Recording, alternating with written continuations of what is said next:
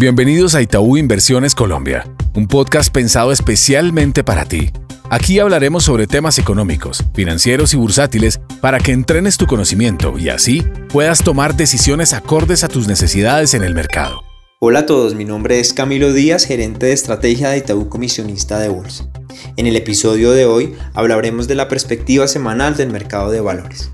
La renta fija local retoma las sesiones negativas después de haber agregado jornadas de valorización en las últimas dos semanas. Dicho comportamiento ha sido influenciado por el rebote de los tesoros americanos que en su referencia de 10 años se movieron desde niveles cercanos al 2,70% al 3%.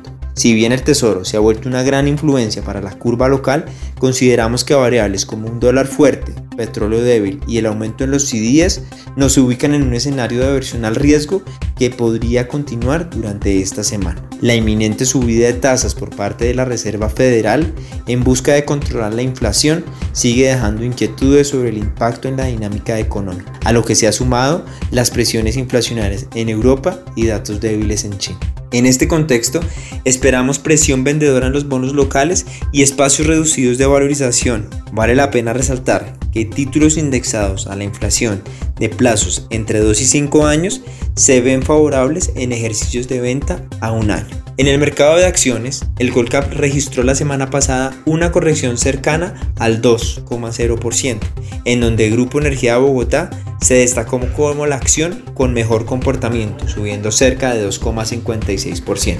Es importante recordar que el proceso de democratización que se esperaba por parte del distrito fue cancelado, por lo que es probable que el despertar de la acción obedezca a este hecho en particular. Es de resaltar que si bien una democratización sería positivo para la acción en el largo plazo, pues generaría un mayor nivel de liquidez sobre el título, la incertidumbre por el posible precio de emisión mantenía a la acción por debajo de los 2 mil pesos.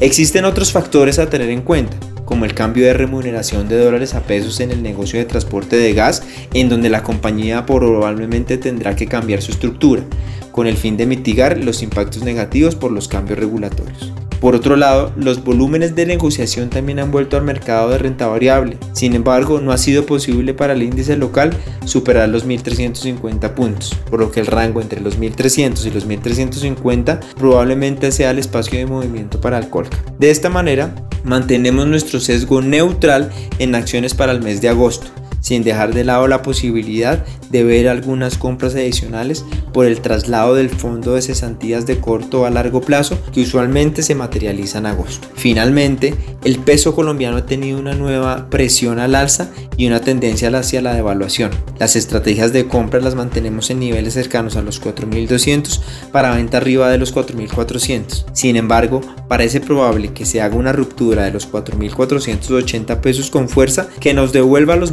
del año. Las variables claves a observar se centran en el petróleo y el euro que le ha dado fuerza al dólar a nivel global. Gracias por conectarte a Itaú Inversiones Colombia. Dale play a toda la información económica y financiera que hemos preparado para ti. Gracias por conectarte a nuestro podcast. Dale clic al botón de seguir y así escucha todos nuestros episodios. Recuerda que puedes compartir nuestro contenido con tus amigos y familiares. En Itaú Inversiones Colombia, creemos en el crecimiento y fortalecimiento de tus proyectos. Voy actualizado porque voy con Itaú.